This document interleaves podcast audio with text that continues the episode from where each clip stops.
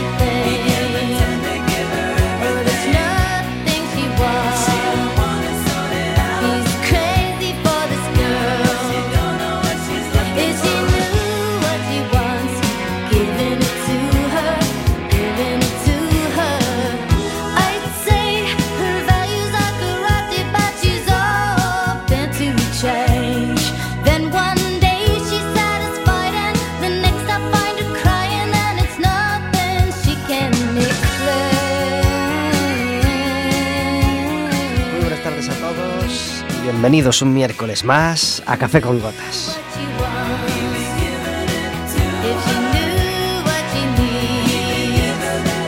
Estaremos con vosotros como todos los miércoles de 4 a 5 de la tarde en quackfm.org, en la aplicación móvil y de vuelta después de un año de espera ansiosa en el 103.4 de Quack FM. De la FM, vamos.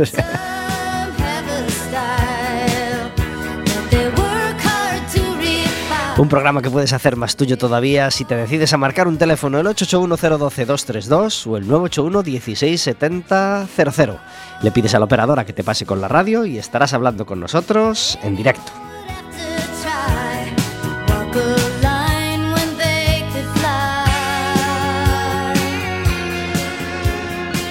Podrás hacerle preguntas a nuestro invitado, podrás hacernos, podrás hacernos preguntas a nosotros, podrás proponernos temas, proponernos invitados y podrás pedirnos entradas para el baloncesto, porque solo con pedirlas las tendrás. Regalamos dos entradas dobles para ir al próximo partido del Básquet Coruña. Ese próximo partido va a ser el este viernes, este viernes 9 a las 9 menos cuarto, contra el Chocolate Strapa Palencia y necesitamos ganar imperiosamente porque llevamos eh, seis jornadas, un partido ganado y cinco perdidos. Así que el Básquet Coruña necesita ya tu apoyo y tu ánimo.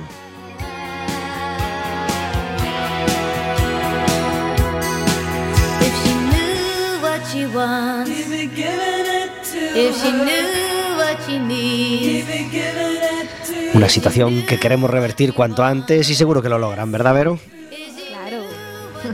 Por supuesto. Muy buenas tardes, Buenas Verónica. tardes Gracias por estar en Café con Gotas. Encantada de estar aquí. ¿Sabes que ahora la gente va en el coche, pasa por el 103.4 y ya te escucha?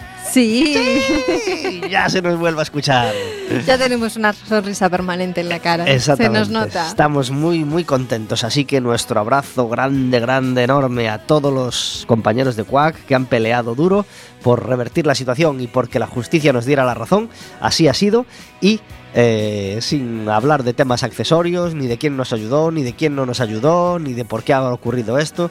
El caso es que hemos estado un año entero sin poder emitir, pero hoy estamos de nuevo, sin poder emitir en la FM, pero hoy ya se nos escucha de nuevo por, por las ondas. Así que muchas gracias a todos por, por, por la pelea y eh, gracias a todos los que nos habéis ayudado, por supuesto, y a todos los que nos habéis seguido escuchando, pues por el medio que teníamos, es decir, por, por la web o por la aplicación del móvil, que, que es lo más sencillo. Eh, hoy tenemos una música de fondo a nuestras palabras, una que nos encanta, George Winston y este disco que se llama Autumn, así de delicioso.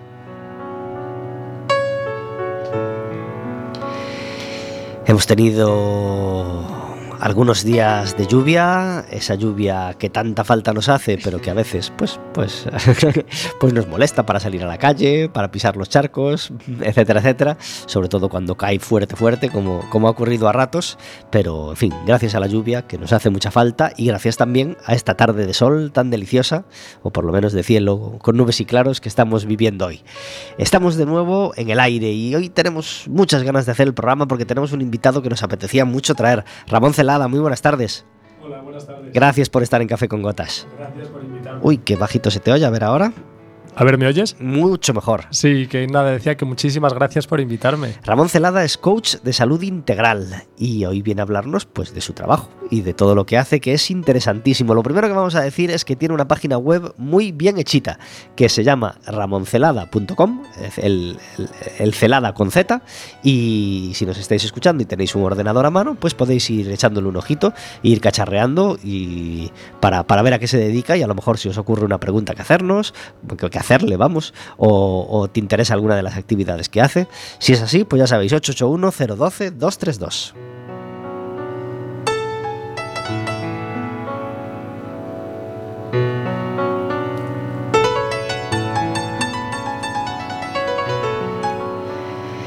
Estamos en semana de Champions League. Ayer el Barça conseguía empatar a unos en, eh, en Milán contra el Inter de Milán y el Atlético ganaba 2-0 al, al, Borussia Dortmund que le había empapelado un 4-0 allí en Alemania. Así que les ha ido más o menos bien. Hoy turno para el Madrid y para el Valencia. El Valencia sobre todo en una situación bastante difícil y el Madrid pues en un examencito más para Solari y, y ir viendo si, si se queda o, o, o, obliga, digamos, a su presidente a fichar otro entrenador. Qué incómodo para un entrenador mmm, acabar de llegar y, y verse así que, que, que, de cada partido eh, depende tu continuidad, ¿no? Sin poder hacer un proyecto a largo plazo, sin poder tener un margen de error. Ya, pero es que su situación es muy muy excepcional, quiero decir. Sí. Claro, él en principio no no era su sitio estar en ese en ese puesto. Entonces yo no sé si le ha sorprendido el que le hayan pedido que, que lo ocupe y en teoría todo, todo apuntaba que iba a ser temporal. Otra cosa es que se gane el puesto y que se gane la confianza de la directiva. Qué, qué, qué, desastre para el Madrid estar con un entrenador interino, digamos, porque no han querido venir o no han podido fichar a otros que tenían en mente para, para mitad de temporada. En fin, una situación que a noviembre resulta extraña y, y, bastante lamentable para un club que de alguna manera debería tener todo previsto, ¿no? No, Manejando no es, un habitual. No, no es una situación habitual en un club tan grande y tan importante. Y hombre, yo creo que no, de, no creo que sea muy prolongada esta situación. No. Es mi, es mi impresión. ¿Tú crees que se van a poner nerviosos y que acabarán fichando a otro, no? Yo creo que sí. Creo que sí. Que el, un equipo como, como el Madrid necesita un, un, un, entrenador que tenga un proyecto a largo plazo y yo no sé si el que tiene ahora mismo lo tiene. Un proyecto pensado para el primer equipo. Bueno, vale. en cualquier caso celebramos que Solari es un tío educado, que sonríe Por a los supuesto. periodistas y eso mmm, no hay que dejar de celebrarlo porque no todos los entrenadores lo son. Hombre, sí. Ese, lo hará sí, mejor sí. o peor, pero da gusto tener un tío educado y que sonríe a los sí, periodistas. Uh, a, a, colación de esto, yo por favor pido que por favor no vuelvan a fichar a Mourinho. Ah, no. Por favor. Pero si es divertidísimo. Puedes, sí, es verdad que da mucho juego. Claro, da los mucho periodistas juego. le Y además con los periodistas que tenemos nosotros que ya sacan juego de donde no lo hay, sí, sí, sí, pues entonces más, pero por favor, no. Otra etapa Mourinho no. Mourinho por ahora tiene trabajo, así que nada, que siga entrenando en Inglaterra, que, que, que da juego a los de allí, que también necesitan llenar muchos, muchas páginas y muchos tabloides. El Deportivo conseguía un empate a última hora contra Las Palmas, en, allí en Canarias, el, el pasado sábado, y se enfrenta este sábado a las ocho y media al Oviedo en casa. Partido, duelo del norte, muy, muy interesante. Supongo que vendrá mucha gente de Oviedo a verlo. Así que celebremos el fútbol y celebremos, eh, esperemos, celebrar una victoria. El Celta conseguía empatar a treses contra el Betis. Así que mantiene a su entrenador, que estaba un poquito en la cuerda floja. Así que, que nada, veremos a ver lo que pasa este fin de semana. Ramón Celada no es mucho de fútbol, ¿verdad? no, no mucho. ¿De qué deporte, qué deporte es el que a ti te gusta? ¿Tenis? ¿El tenis? Sí, uh -huh. el tenis es el que más me gusta. Pues de tenis tenemos buenas, buenas, quiero decir, tenemos mm, es una semana con noticias, la verdad. Sí, sí, sí. Es, he de decir que últimamente llevo una temporada un poco desconectado de los deportes porque desde que llegué hace un año, pues estoy con el lanzamiento de mi proyecto aquí en Coruña, que estaba viviendo en el extranjero, en Francia, entonces Ajá. estoy un poco centrado en mí y, y poco en, en, las ondas. Pues para quien todavía no se haya enterado, Rafa Nadal se operó ayer o anteayer del tobillo, mm, que tenía problemitas que no le dejaban rendir y ha, y ha cerrado ya su, su temporada. Eh, y Garbiñe Muguruza fue eliminada el otro día en un partido lamentable y tuvo una sonora discusión con su entrenador en la pista. ¿No leíste sobre el tema? No, no lo vi. Pues no a mí me cuadró, me cuadró leerlo. Eh, tiene un entrenador no nuevo, pero lleva relativamente poco poco con él, por lo que leí, me molesté en leer la noticia entera y ya he tenido algún roce, algún roce con él y el otro día tuvo un roce sonoro que acabó con un fuck you, así que, Ah. que- que vieron todos los periodistas y tal, eh, porque, bueno, porque estaba tirando el partido, le iba mal y no parece que hab- había tirado la toalla y no iba, en fin. Entonces estas cosas, pues claro, no le hacen bien a su imagen y no, bueno, no- suelen ser sonoras y suelen llenar líneas. Sí. Así que... eh, La pena es que no se hable un poquito más de, de- de esto también en, en- a otro nivel, ¿no? Pues Sí. me refiero, yo sí veo las noticias de vez en cuando y la verdad que, pues sí, echo de menos un poquito de noticias sobre otros deportes, aparte del, pues, del pues, fútbol. Pero Pues, pues nosotros hablamos de fútbol, pero sobre todo nos gusta hablar de otras cosas, ¿verdad? Sí. Por eso apoyamos al Básquet Coruña y traemos otros muchos deportes al programa, pero como el fútbol nos encanta, aunque Sí, sea no, el, el deporte del que no todo hay el que mundo llena líneas, pues, pues también hablamos un poquito de lo local, que es lo que nos importa, ¿eh? de cómo le va al Depor, al Lugo, al Celta, etcétera, Genial. etcétera. Eh, Garbiñe Muguruza nos encanta y es una gran tenista, así que le deseamos mm, que, que salga de este bache lo antes posible y si necesita un coach, que te llame. pues, pues aquí estamos. Igual le venías muy bien a la chica. Encantado de ayudarle. Aunque creo que a esos Eh, niveles tiene, tiene lo que necesita y más. ¿Cómo llevas el tema coach? Es decir, el tema que la palabra coach se haya pervertido tanto últimamente y se use para muchas cosas que quizá no acaban de ser un Bueno, coach. Yo no soy, eh, no soy propietario de la palabra ni, ni receloso. Yo la utilizo porque esa es la formación que yo hice, pero en realidad cuando explico a la gente, pues le digo que yo lo que hago es acompañar y, y- y ayudar. Ujú. O sea, es, es un título, pero me da un poco, me da un poco igual, me refiero. a- hay muchas modas, es cierto, al- alrededor de la palabra coach. Al final no deja de ser un entrenador, ¿no? Sí, y antes de hacer ese, ese curso que te, que te dio la titulación que ahora ejerces, digamos, ¿qué, qué, qué formación tenías o qué, o qué hiciste? o- Mi, mi recorrido es un poco particular. Soy eh, de formación traductor e intérprete. Ajá. Estudié en Vigo. eh, trabajé unos siete años en la traducción y en la interpretación aquí en Galicia. Eh, después estuve viviendo en el extranjero varios años. eh, cuando sentí la necesidad de cambiar de carrera, me fui un año a Japón, gracias a la Cámara de Comercio de A Coruña, y estuve viviendo allí eh, en Tokio. Y a la vuelta trabajé en Zara, o sea, creo que soy un coruñés bastante al uso. no, es, es broma. O sea, soy coruñés de, no de nacimiento, pero sí de alma y, y he vivido aquí siempre. Y a la vuelta de Japón estuve trabajando en Zara, como decía, y después de siete años en moda, eh, después de Zara estuve en París y allí fue cuando decidí darle un giro a mi vida de 180 grados y dedicarme a algo, bueno, pues que me llenara más. No porque lo otro no me gustase, pero porque me apetecía evolucionar y dedicarme a algo que, que inspirara a los demás a cuidarse un poco y que esto, que esto tenga un impacto en- eh, no solo en ellos mismos, sino también en, sus, en su entorno social, ¿no? en su familia, sus amigos y, y el planeta también. Ajá. ¿Y en Zara qué, qué hacías concretamente? ¿Estabas en tienda o estabas estaba, en, en en, central? estaba en Arteixo Ajá. y trabajaba en el departamento de producto. Una temporada llevando la- el seguimiento de las ventas, sobre todo del- de Francia, y, y luego como comprador, comprando la colección. Caray, ¿y, y- y- te influyó esa etapa, eh, esa etapa en Zara para tu actividad posterior? ¿Para decidirte por este tema de...? Sí, todo influye. O sea, yo siempre digo que no me arrepiento de nada ni, ni escupo hacia arriba porque, o sea, la verdad es que me fui con muy buenos términos de todas las empresas donde he trabajado. Me han tratado en general siempre muy bien y en Zara no fue, una, no fue distinto. Yo aprendí muchísimo y les agradezco muchísimo. Sin Zara no habría llegado a París y sin París no habría llegado a donde estoy hoy aquí. Y aprendí muchas cosas que incluso hoy en día en mi trabajo pongo en práctica. ¿Ahora hablas inglés y francés? Sí, sí, sí. Qué bien. Bueno, ya era, como era traductor e esa parte la, te- la tenía un poco Trabajada. más fácil. Sí. Ajá. ¿Y cuántos años en París viviendo? Estuve tres. estaba- Tres. Sí. Ajá. Bueno, pues ahora iremos hablando de, de todo eso. Hoy tenemos una música que nos encanta.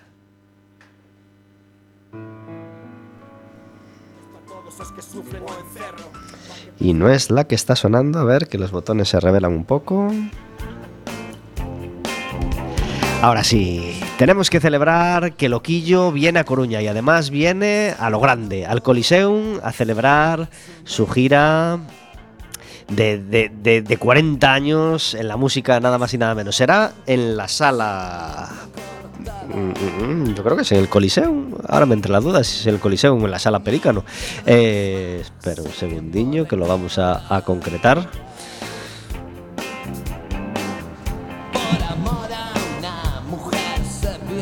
Bueno, ahora, ahora, ahora lo concretamos, que yo estaba seguro de que era en el Coliseum y ahora me entra la duda. El caso es que viene a celebrar 40 años de música y es un artista que nos encanta. Hubo un disco que para mí, bueno, mm, tuvo un disco en directo importantísimo, por supuesto, que fue aquel, por ellos que son pocos y cobardes, pero tiene otro disco que a mí me parece que cambió, mm, no que cambió, pero bueno, que, sí fue decisivo en su carrera.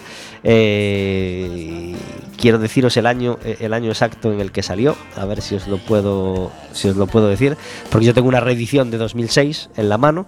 Eh, bueno, el caso, yo creo que es de, no sé si es del 90 o del 91, pero aquel Hombres eh, fue un paso decisivo en la, en la carrera de Loquillo, sin duda, y quizá el que a mí me, bueno, yo ya era fan de Loquillo antes, pero este me, me- este disco de estudio me, me reafirmó mucho. Esta canción es de Carlos Segarra y Santiago Sanz y se llama Un hombre puede llorar. Un hombre manda en su casa.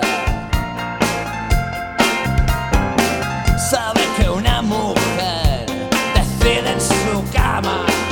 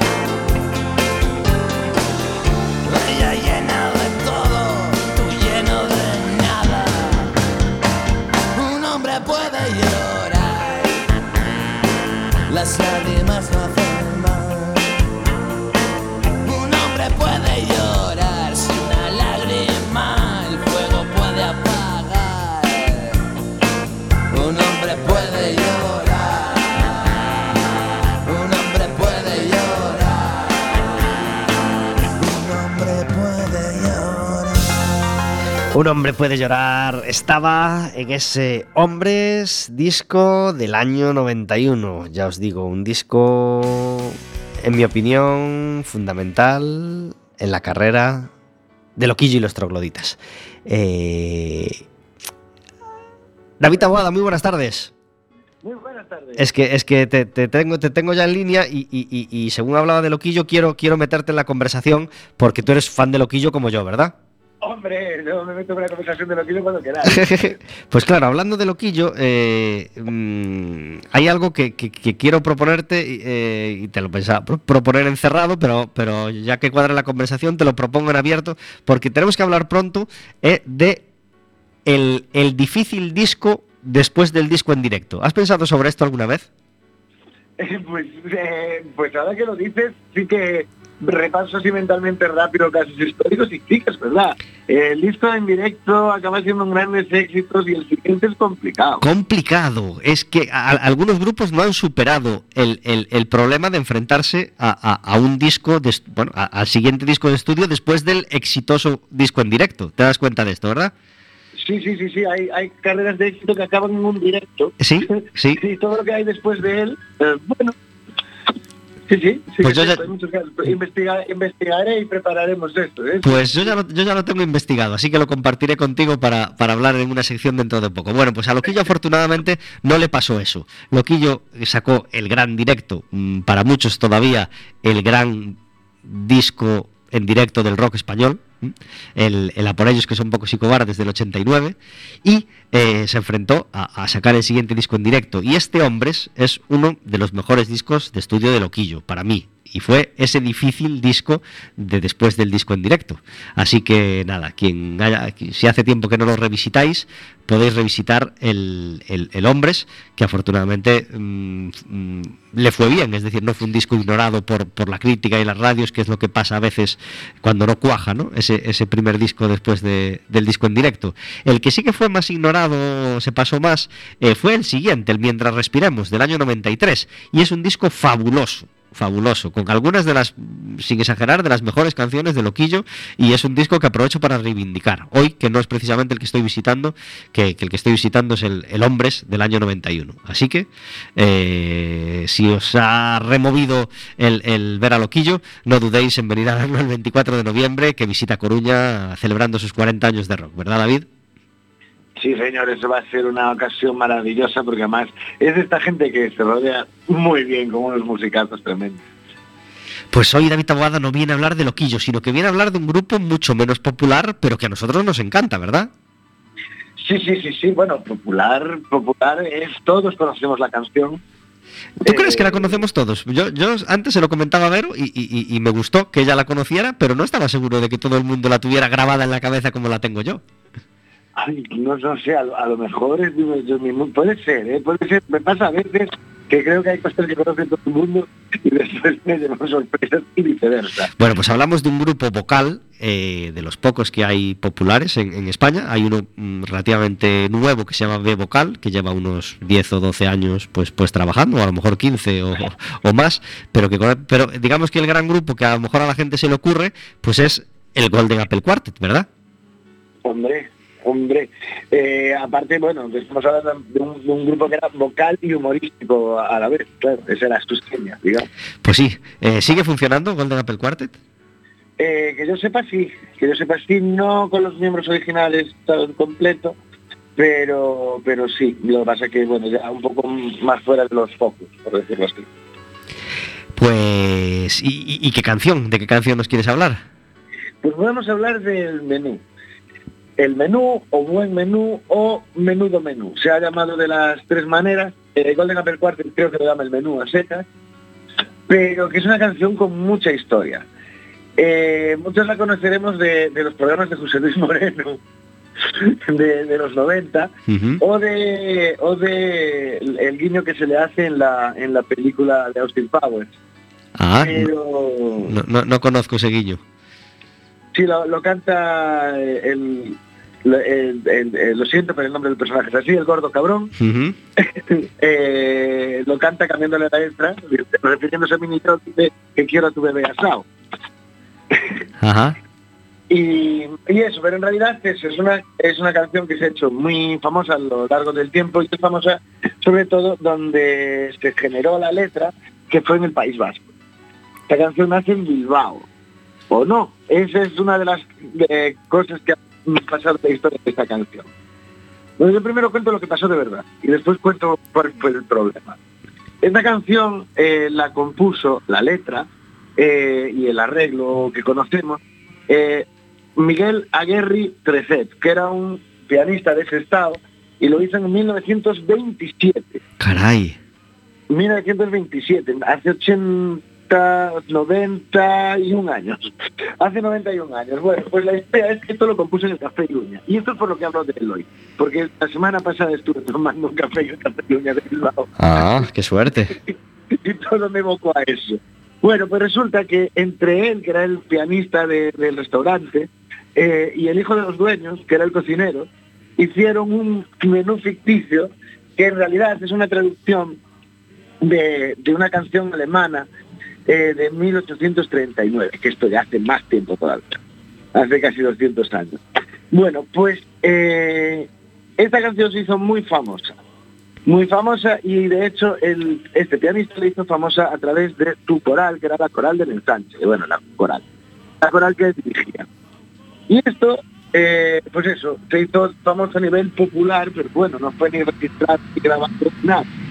Hasta que eh, a principios de los 40, los Que fue un grupo que realmente sí llegó a ser muy famoso, tanto en España como en Sudamérica, hicieron películas y las Dios, eh, lo registraron en la Sociedad General de Autores eh, como que había sido autoría suya.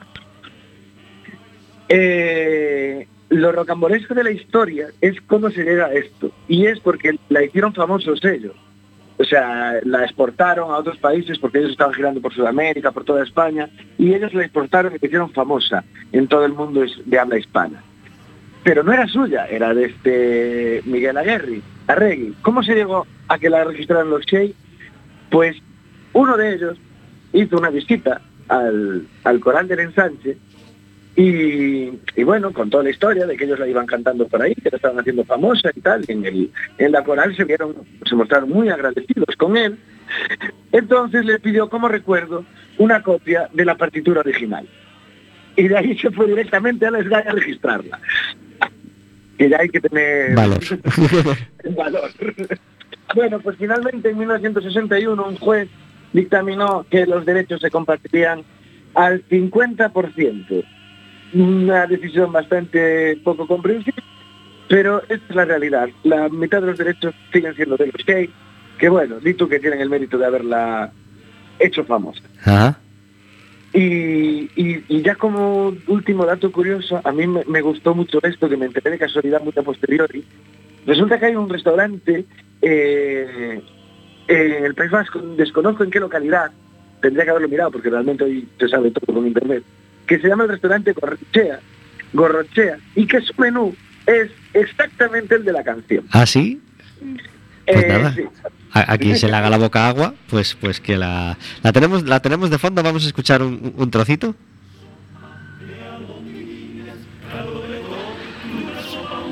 Con, con risas incluidas del programa donde se estaba cantando.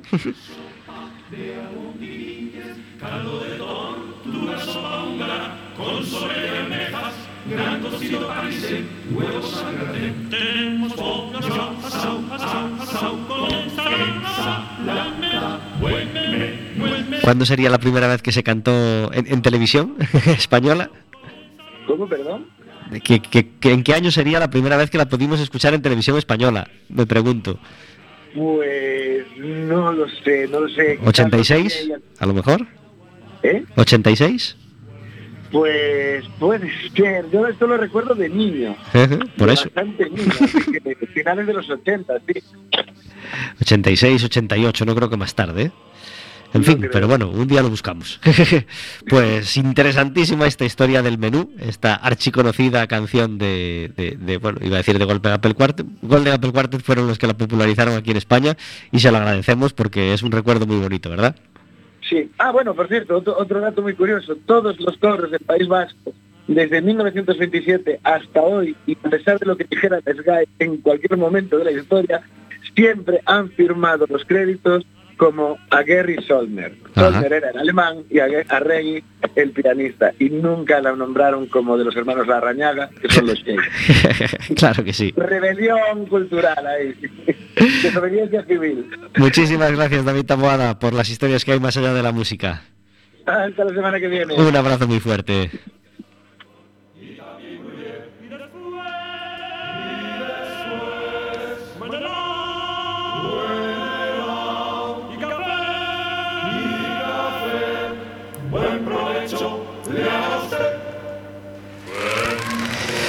Buen helado, buen café, así acababa el menú. Bueno, aún queda el, final de la canción, pero ya devolvemos, nuestra música de fondo a, a Café con Gotas.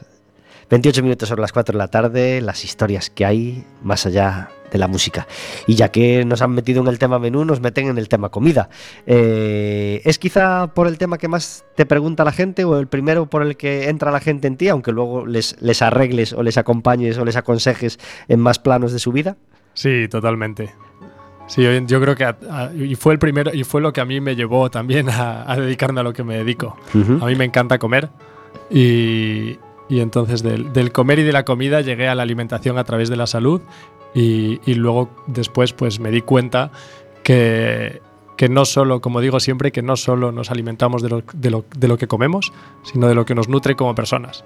Y que hay muchas cosas en nuestra vida que, que son necesarias y muchas veces incluso más importantes que la comida. ¿Cuáles son lo- los tres problemas o los tres malos hábitos que, que- que primero suele o que más frecuentemente sueles encontrar en la gente que, que te pide ayuda? El desayuno, un desayuno que no les acompaña en el resto del día, Ajá. que les hace un flaco favor. Eh, el miedo a las grasas y que las grasas son malas. Y muy unido con eso, el, el- bueno, en realidad luego pues el comer mucho de, como digo yo siempre, que el comer mucho de supermercado y no tanto de mercado. Ajá. Yo sí, soy un poco, me gusta reivindicar un poco el, el más mercado y menos supermercado. Claro. Pues, pues, pues es un buen consejo, por supuesto.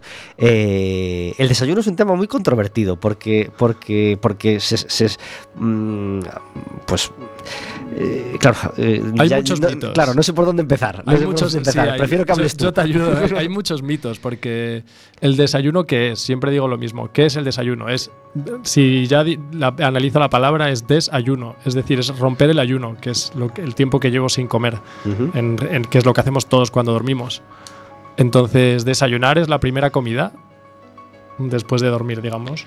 Con lo cual puede ser a las 8 de la mañana o puede ser a las 12 de la mañana o a las 2 de la tarde. Cada uno dependerá de cómo se sienta, de lo que necesite, de su actividad. Y, pero bueno, ya no tanto hablando de, de si de si desayunas o no, sino qué desayunas, ¿no? Eso es lo que me interesa. Más que, que es bueno desayunar, no es bueno desayunar, bueno, lo que sea lo que sea, si desayunas, que sea algo saludable. Ajá. Pero ya que hablas de, de la hora, ¿no se supone que si tardas mucho, hay teorías que dicen que lo primero que tienes que hacer es desayunar cuando te levantas, porque si tardas el cuerpo se supone que cree que vas a pasar hambre, entonces acumula, hace una reserva, ¿no? ¿O hay, no es hay- así? hay muchas teorías, sí, es cierto. Yo, a mí me gusta utilizar un concepto eh, dentro del coaching que es el de la bioindividualidad, que al final es una palabra muy larga que no quiere decir nada más que que escuches a tu cuerpo, que todos somos distintos y que cada uno tenemos lo, que- a- lo que a ti te puede sentar fenomenal, para mí puede ser desastroso. Ajá. Entonces yo siempre invito a, a mis clientes a que, a que prueben y sientan y luego decidan. Pero Ramón, eh, habrá gente que, que nos esté escuchando y no esté acabando de entender qué es un coach de salud integral. Ah. Explícanos así un poco para que podamos entenderlos fácilmente. Vale, Co- como decía, eh, coach es eh, para mí es una persona que te acompaña y que digamos que es un poco tu mentor o, o simplemente una- un- alguien que está contigo, que te acompaña. Eh, de salud integral porque, porque yo no creo que la salud esté basada en, al- en un, en un solo pilar, sino que tiene muchos. Y cinco de los principales para mí son la alimentación, el descanso, el movimiento, la actitud ante la vida, la gestión del estrés y cómo, cómo lo percibimos y las relaciones. Entonces, eh, yo de lo que trato es de, utilizando estos cinco pilares y investigando, pues eh, hablando con el cliente y viendo dónde están los problemas, de dónde vienen los desequilibrios, ayudarle a cambiar hábitos. O sea que básicamente lo que hago es ayudar a cambiar hábitos hacia hábitos más saludables, obviamente, basándome en estos cinco pilares. Está claro que el descanso, el sueño, el estrés, el movimiento y la alimentación son claves hoy en día. Hablábamos de la, de la nutrición y, y- y en relación a la nutrición va el, eh, uno, uno de los talleres que tienes próximamente que aprovechamos ya para anunciar, para que no se nos olvide, ¿verdad? Sí, bueno, en realidad, como digo siempre, aunque lo, y, es error mío que está así, eh, me gusta llamarle más alimentación que nutrición, ¿no? Porque la nutrición es lo que pasa en tu cuerpo una vez que comes. Eh, es como, es un poco más involuntario. La alimentación es lo que tú decides llevarte a la boca. Entonces, el taller del próximo es el domingo 18.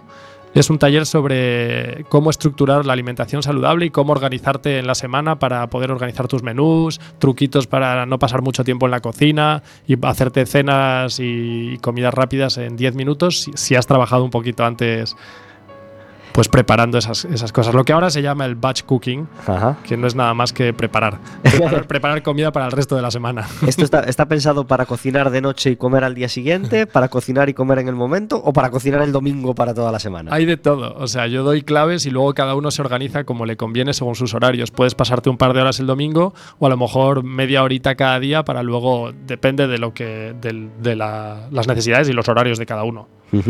Antes Eh, de que cambiemos de tema, yo quiero preguntarle a Ramón si ese año que ha pasado en Japón, con lo diferente que es la comida japonesa del resto de la comida del mundo, porque es totalmente distinta, lo está aplicando ahora a, bueno, pues a, las, a, a est- a estas directrices que tú das en, en cuanto a hábitos de, de comidas, hábitos saludables de, de nutrición. Sí, hay, quizás no es lo que más llame la atención, pero a mí lo que más me llamó la atención cuando viví en Japón de su comida es lo variada que es.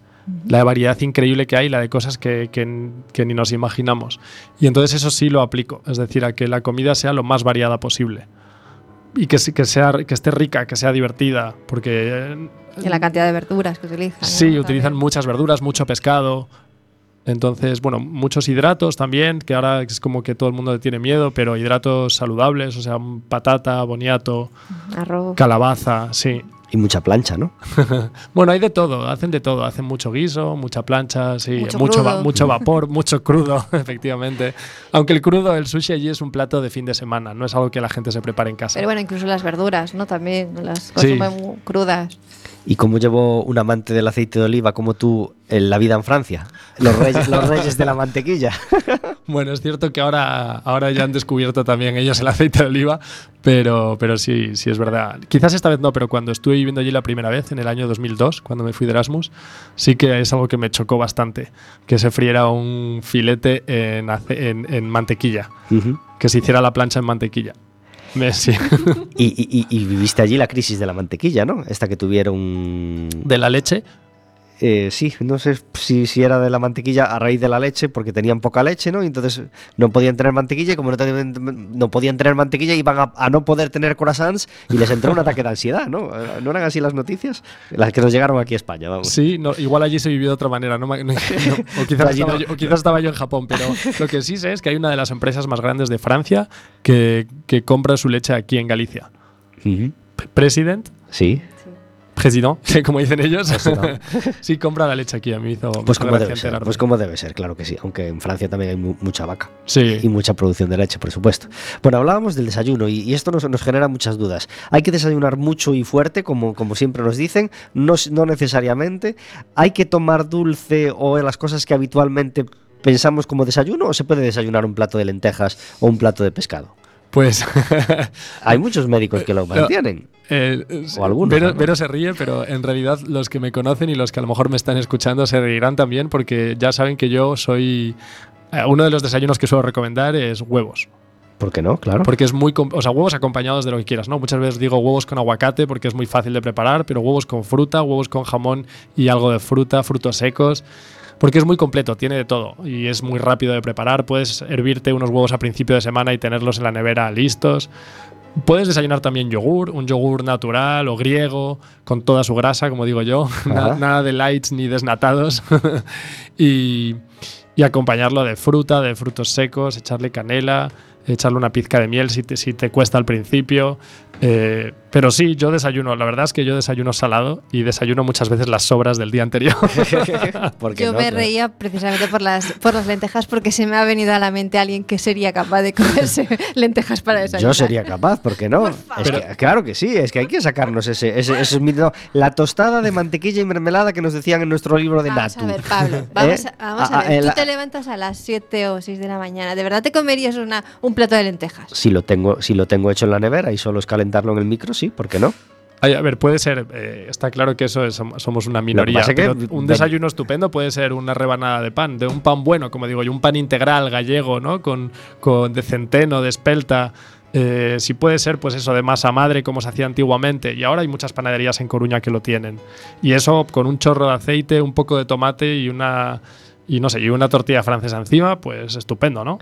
Mm, Sí, claro que sí, por supuesto. El, el- el problema que te encontrarás cuando hablas con tus clientes, imagino, es eh, la, la- la vaguería, ¿no? Y, el- y la dificultad que tenemos la mayoría en, en- en dedicarle tiempo a preparar el desayuno, ¿no? Es decir, el cocinar el desayuno y no usar algo, mm, aunque sea Frío relativamente rápido, o como la tostada con, con- con aceite Con y tomate. jamón o ya con está. jamón. y- Total, pero bueno, pues o sea, hay, hay varias opciones. Es decir, si no tienes hambre, no desayunes, no pasa nada. Pero prepárate, porque llévate algo porque a media mañana vas a tener hambre y si no vas a atacar la máquina, y ya sabemos lo que hay en las máquinas. Sí, cosas empaquetadas.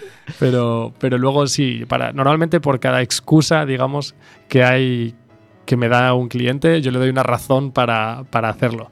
Entonces, siempre digo que no hay que pasarse horas en la cocina, pero sí dedicarle un poquito de tiempo. No hay salud sin cocinar. Hablabas de un segundo problema que era el miedo a las grasas. Ah, Esto mm, lo, lo lleva la mayor parte de la gente. No sé si lo practica, si, si ya practica el miedo a las grasas a- al hablar contigo o precisamente por no practicarlo es porque lo primero que te dicen es, "Es que yo como mucha grasa y por eso estoy como estoy. No, normalmente suele venir, ¿no? Yo como muy sano y entonces como mi, mi pavo light y mi, y mi, no sé, mi yogur desnatado y, mm, y todo sin grasa, ¿no? Y si pones sin grasa, mucho mejor. Y, y no es cierto, o sea, no es cierto, no es cierto porque la grasa es, eh, es necesaria. Hay, de hecho, ácidos grasos esenciales que son necesarios y que si no vienen de la alimentación, pues tenemos un problema. Y, tenemos un aceite de oliva que es magnífico, tenemos frutas como el aguacate, que es grasa pero muy saludable, frutos secos, eh, grasas de origen animal también muy, salada- muy saludables, siempre y cuando el animal haya sido criado en condiciones pues decentes y alimentado con, con una alimentación buena también. Entonces yo creo que no hay que tener miedo a las grasas. Eh, ahora, claro, si es eh, no, no estoy abocando tampoco por freír en aceite ni pero bueno, utilizarlas con medida y, y las buenas grasas, adelante con ellas. Qué importante es dormir bien, ¿verdad? Sí, Y suele acudir a ti gente que no logra dormir bien, gente que tiene problemas con el sueño. sí, también. ¿Y qué recomiendas o qué, qué pequeño consejo puedes darle mm, a la gente para que no se olvide de que dormir bien es básico para luego tener un buen día? Claro, al, al final el sueño no deja de ser un, o sea, es, es- es un momento vital porque cuando, o sea, podemos pasar más tiempo sin comer que sin dormir. Entonces eso es muy importante y yo me doy, para mí es, mi pilar fundamental. Yo, me- yo si no duermo bien, desayuno peor porque tengo menos ganas de cocinar o porque mm, tengo, cuando no descansamos necesitamos más energía. Y entonces el cuerpo va a, pedirte cosas de energía, alimentos de energía rápida. Y eso va a ser azúcar y va a ser alimentos procesados y lo que tengas a mano. Vas a tener menos paciencia para cocinar y menos ganas de, de hacerte algo, de hacerte algo sano.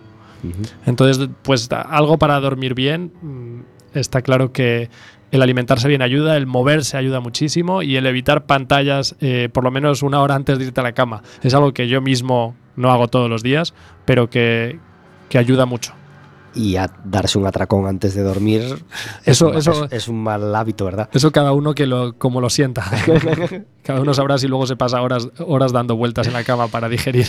El tercer bastión, el movimiento y el deporte, ¿no? Eh, El movimiento, le llamo movimiento y no deporte porque el ejercicio es opcional, pero el movimiento es vital. Y siempre me hace gracia decir eh, que, eso, que los animales no hacen deporte, pero no dejan de moverse.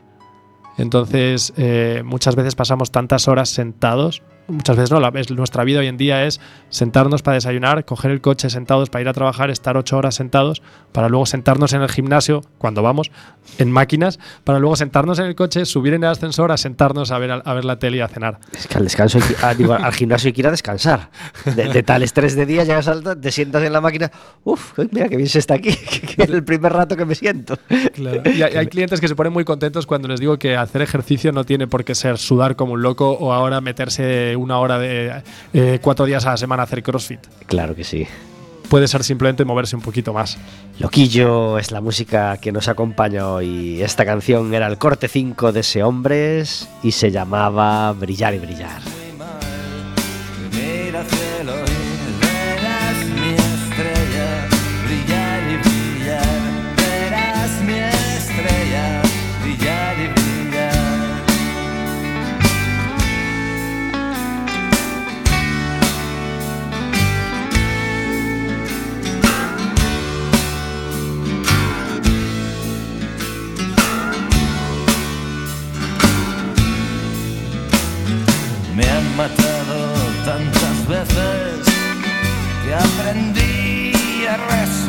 Les gustaría que fuese fácil de domesticar. Pero un corazón salvaje no se rinde jamás. Mira al cielo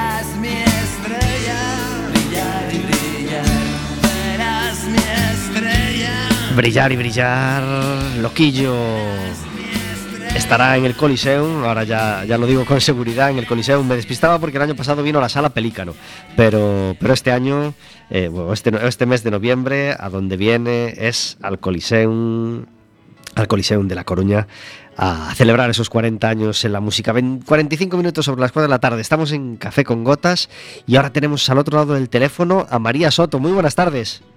Hola, buenas tardes. Gracias ¿Qué por estar en Café con Gotas. Gracias a ti. María Soto es facilitadora de, de inte- de- de disciplina positiva y tiene un proyecto que se llama Educa Bonito. Así que quien, quien tenga el ordenador delante y, quien, y- y quiera poner ya Educa Bonito e ir, ir echando un ojillo, eh, puede, puede hacerlo. Y va a dar un taller dentro de una semanita en el fórum muy interesante y por eso queremos hablar con ella, ¿verdad? Sí. El, el miércoles que viene, ¿qué es lo que tenemos en el fórum? Pues el miércoles que viene tenemos una charla informativa en la que, bueno, yo comento un poco así eh, de forma general lo que es la metodología que utilizo, ¿no? Entonces es como un poco la presentación de lo que luego será un futuro taller formativo.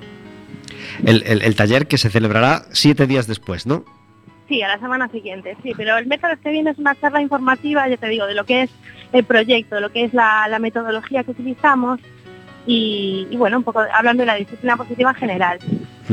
La disciplina positiva mm, está enfocada a, educar a tus hijos lo mejor posible, ¿no? O de una manera respetuosa y de una manera que funcione como si fuera tan fácil, ¿no? que es lo que estará pensando la mayor parte de los padres y, y madres. Sí, es una, es una metodología educativa, efectivamente, que, bueno, eh, lo que tiene de, de novedoso es que es, no tiene nada que ver con el conductismo, que es lo que estamos nosotros acostumbrados. Entonces se basa un poco en el respeto mutuo, los límites, pero con respeto, en la comunicación efectiva, en el, en, bueno, también el conocimiento de los procesos del niño, ¿no? Porque a veces vamos un poquito así de salto de mata sin saber lo que va tocando, ¿no? O lo que podemos exigir, entre comillas.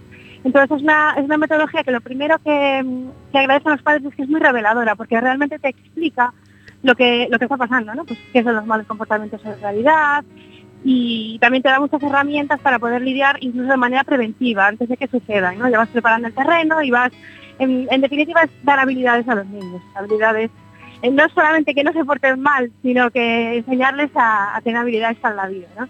Un poco el resumen. Eh, do- do- dos, dos problemitas que, sean los primeros con los que te sueles encontrar en, los padres que, acuden a ti a pedirte ayuda.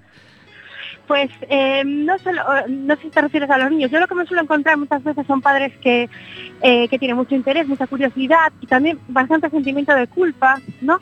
Pero es un poco por lo que te comentaba, porque mm, cuando tenemos un niño que tiene un comportamiento así un poco, eh, bueno, lo que se suele llamar mal comportamiento, pues nos preocupamos, pensamos que estamos haciendo algo mal o que al niño le pasa algo mal, cuando realmente los niños no saben comportarse, ¿no? Es primer- el primer punto del taller que explicamos que no hay que partir desde la culpa, ni, ni desde pensar que pasa nada malo, sino desde saber que un niño no tiene habilidades y que normalmente, eh, pues eso, partimos de que hay que enseñárselo, ¿no? Y el segundo, otro programa, otro problema que encontramos también muchas veces es que eh, eh, venimos todos muy, somos hijos del conductismo, ¿no? Entonces cuesta mucho entender cómo se puede educar sin castigar, ¿no? Por ejemplo, o sin premiar.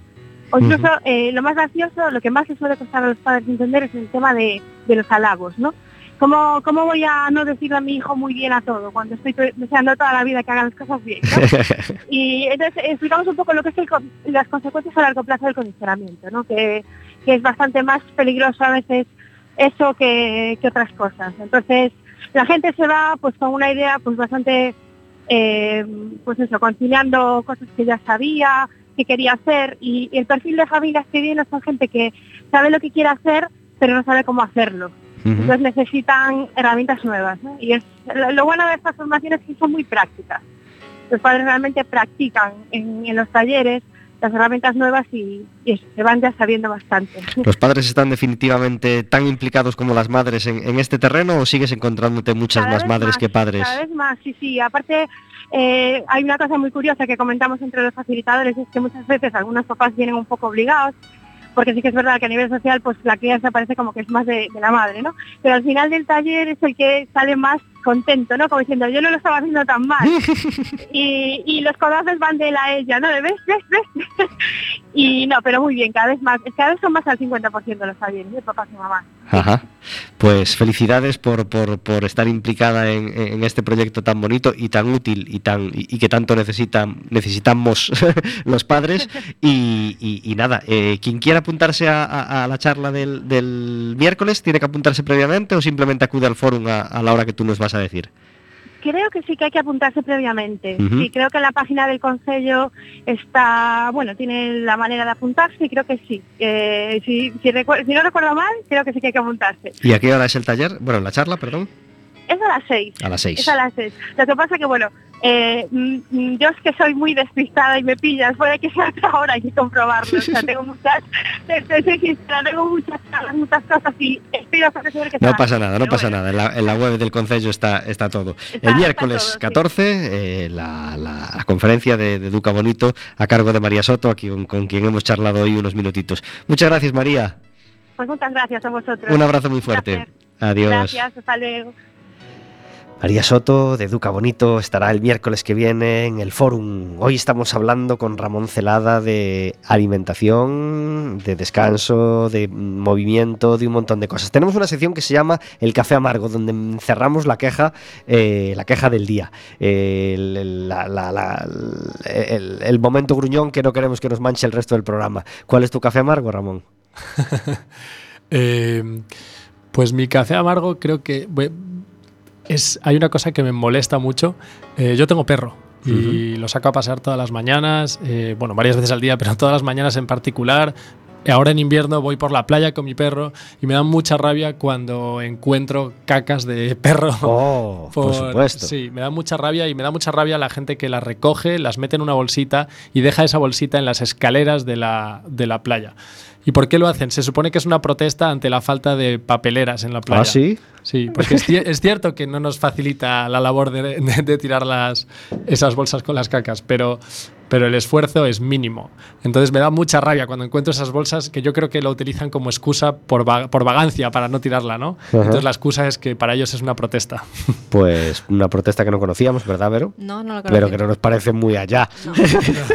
que protesten de otra manera, hombre. Sí, no, no. Creo que tenemos mucha suerte de poder utilizar la playa durante los ocho meses de, o sea, fuera de los cuatro meses de verano Ujú. y, y creo que hay que respetarlo. Entonces que la respete todo el mundo, que estén limpitas las playas, por favor. Por supuesto, y que quien no lo haga, si algún oyente que lo dudo eh, no lo hace, que recoja las cacas, por supuesto, que parece algo de sentido común, pero no siempre, no siempre lo es.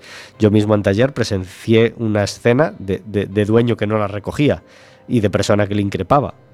Sí. En fin, lamentable. Y, y dejó- pagamos luego justos por pecadores. y dejó un truñazo e- en un portal, pero vamos, como un, como un castillo, en fin, cosas, cosas lamentables que, que todavía se ven. ¿Tu café amargo, Vero?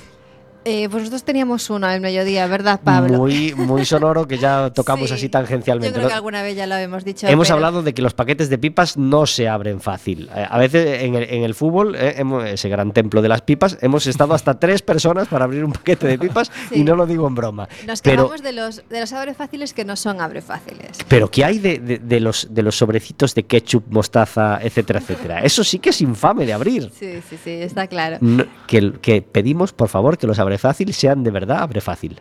Sí, y yo tenía, le, contaba al mediodía una anécdota a, Pablo, que es precisamente en Japón, eh, una de las cosas que más nos sorprendió es que los abre fáciles funcionan. ¡Claro que sí! ¡Viva Japón, Y- una vez más! Y todo es súper estructurado y todo funciona y todo es súper práctico. Y si, si hay algo en el paquete o en el base de esa forma, es porque va a funcionar y porque es práctico para algo. Claro, No sé si sí, sí, allí, allí la verdad es que todo funciona. Todo, en general es un país que se funciona. caracteriza, es un poco, yo creo que como Alemania aquí en Europa, las cosas funcionan. Exacto. Y los abre fáciles de todo, que todo tiene abre fácil. Y se agradece- Absolutamente todo, todo funciona. Se agradece tirar de la argolla y que no te salte el aceite de la lata o en la leche del tetrabric a la cara. O sea, a ver, de los que más me sorprendía eran los, los, los, los típicos bolitas estas de arroz que comen, que bueno, que, que se compran en el supermercado sí que, y que comen mucho los japoneses, pues tienen un abre fácil de tal forma que está separado el, el alga que recubre el- el- la bolita de arroz para que no se humedezca y en el momento que sacas el envase de plástico se adapta perfectamente la- el, la- la- el cu- recubrimiento del alga de arroz para que te puedas comer la bolita de arroz sin mancharte absolutamente nada. Es todo súper práctico y perfecto y funciona. ¿Por qué aquí no funcionan los abre fáciles? Por favor. Pues pedimos que quien tenga en su mano mejorar esto, que, que- lo haga, claro que sí. Tenemos una buena noticia que, que- nos ha llenado los periódicos y las radios locales, que es que el próximo Congreso de Astronomía, a celebrar en el año 2020, se va a celebrar en A Coruña. Será el, vigésimo cuarto Congreso. Eh, ha tenido mucho que ver en esto la asociación IO, eh, que trabaja en, en Coruña. Eh, y habíamos, y habíamos pensado en hablar con ellos por teléfono hoy para celebrarlo, pero dijimos, mucho mejor que vengan en directo al programa. Así que dentro de unos cuantos programas, la asociación de... Hoy que se nos queda sin aire. Se me metió en la saliva. En la... La Asociación Estatal de Astro- de Ast- de Astronomía vendrá, ahí la tendremos en directo en el programa y podremos hacerle muchísimas preguntas, así que si os interesa este tipo de, de- de- bueno, si os interesa la astronomía, eh, preparar vuestras preguntas y estar muy atentos al programa cuando, cuando las tengamos aquí en directo. El 12 de diciembre estarán con nosotros en directo en, el programa. Ramón, se nos ha acabado el tiempo. Eh, un último consejito que, quisieras dar, eh, eh, mm, aparte de acudir a ti, a pedirte ayuda. Por supuesto, un teléfono y una web a la que acudir para hablar contigo. Sí, mi web es ramoncelada.com. Celada se escribe con Z. Y mi teléfono, bueno, eh, en Instagram también me tenéis como Celada Tomé y ahí publico todos los talleres y muchas recetas y, bueno, y mi filosofía en general. Y el teléfono también está en mi web, es el 644-713318.